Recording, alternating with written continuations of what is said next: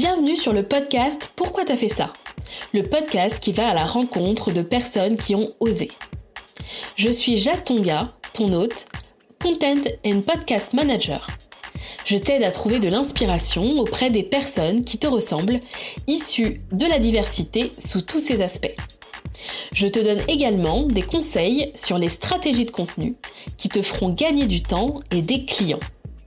Si tu souhaites me piquer mes propres stratégies, abonne-toi vite à ma newsletter sur empwr.io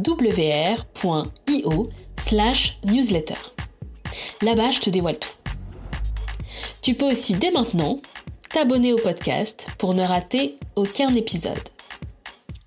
Allez, prends ta boisson préférée et installe-toi confortablement. C'est parti pour l'épisode du jour.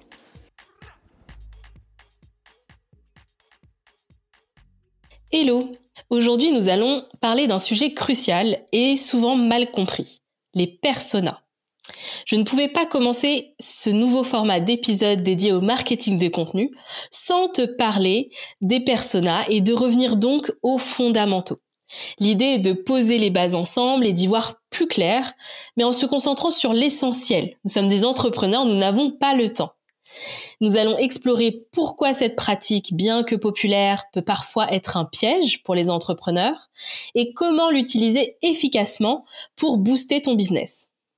Quel est le problème avec les personas? Les personas sont un outil classique dans le domaine de l'expérience utilisateur ou UX et plus largement dans le marketing.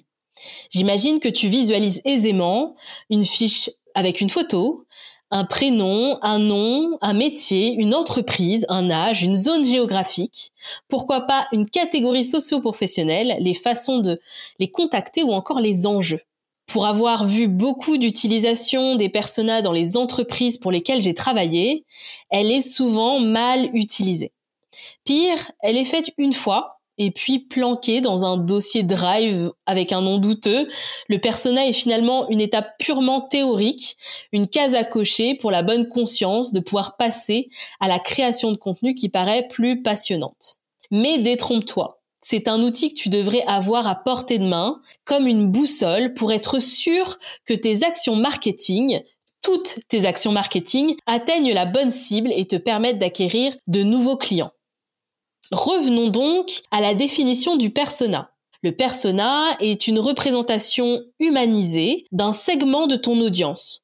On distingue les personas acheteurs ou encore clients idéaux et les personas utilisateurs qui servent notamment aux UX designers. Pourquoi sont-ils importants? Des personas bien définis offrent une compréhension plus profonde de ta cible. Et c'est essentiel pour créer des expériences des produits, des services exceptionnels. Comme je te le disais, les personas se résument souvent à une feuille à quatre avec très peu d'informations utiles. Ils finissent par être négligés, sans apporter de valeur et ne s'utilisent pas dans le processus de stratégie marketing ou encore dans la stratégie de contenu. Là, je vais te parler d'une approche qui va peut-être tout changer. L'approche job to be done. Les UX designers ont une approche qui s'appelle Job to be done et qui se concentre sur ce que les utilisateurs cherchent à accomplir, privilégiant les résultats et motivations réelles au lieu de détails démographiques superflus. Je t'encourage à leur piquer cette approche. L'approche job to be done, en français travail à accomplir, ou on pourrait encore dire résultat à atteindre, est une méthode utilisée pour comprendre et répondre aux besoins des clients de manière plus efficace.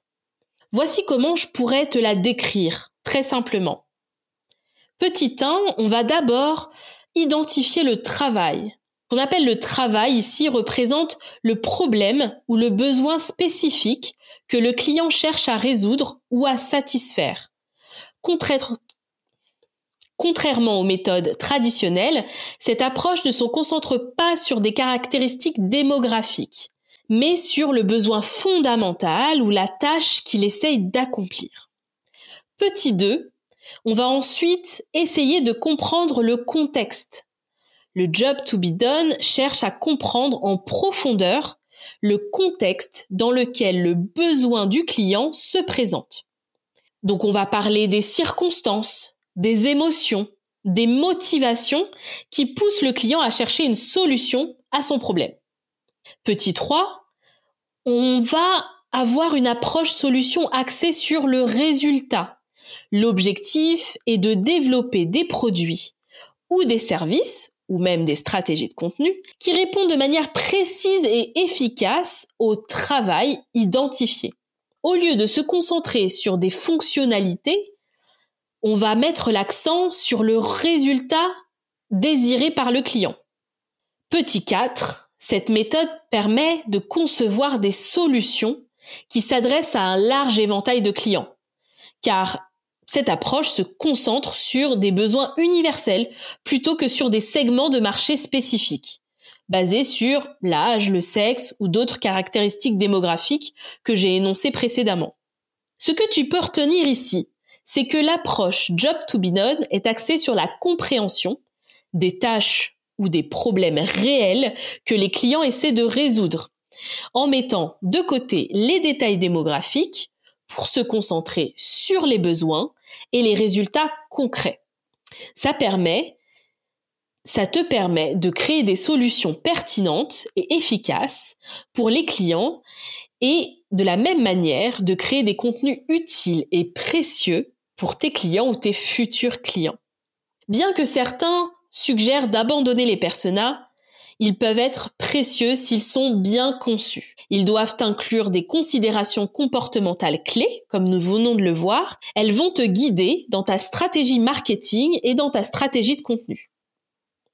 Comment les personas et le job to be done peuvent travailler ensemble? Je vais te dire comment moi je les combine. Dans mes fiches persona, j'étoffe les problématiques, les enjeux, je liste les mots-clés utilisés par le persona. Je liste les émotions exprimées. Enfin, je fais des liens entre le résultat voulu et la promesse que je porte dans mon service ou mon produit ou dans mon contenu. Tu me diras quelles sont les étapes à suivre pour aller dans cette direction? Ben, pose-toi ces questions. Comprends-tu réellement le besoin de base de ton persona, de ton potentiel client, ou encore le résultat que ton produit ou ton service ou ton contenu doit accomplir Comprends-tu le contexte et la nuance autour de chaque besoin? Parce qu'il n'y a pas qu'un besoin principal. Il va avoir une déclinaison de besoins, il va falloir que tu puisses les identifier et les nuancer. Si la réponse est non à ces questions, je te conseille d'aller écouter tes clients ou tes prospects en faisant des interviews. C'est très important d'aller directement les voir, de sortir du théorique de ce que tu peux te raconter toi face à ton ordinateur pour construire ta stratégie marketing, mais de te confronter au terrain et de parler à tes potentiels clients.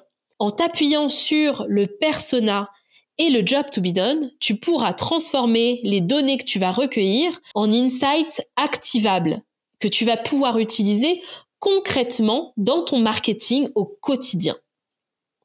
J'espère que ce contenu te sera utile et on se retrouve la semaine prochaine sur un nouveau sujet. Ciao ciao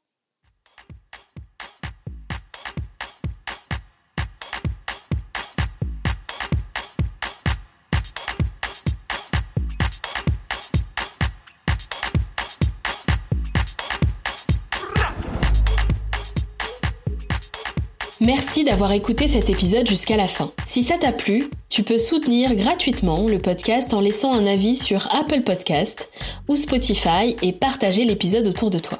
Je te donne rendez-vous dans le prochain épisode de Pourquoi t'as fait ça? Ciao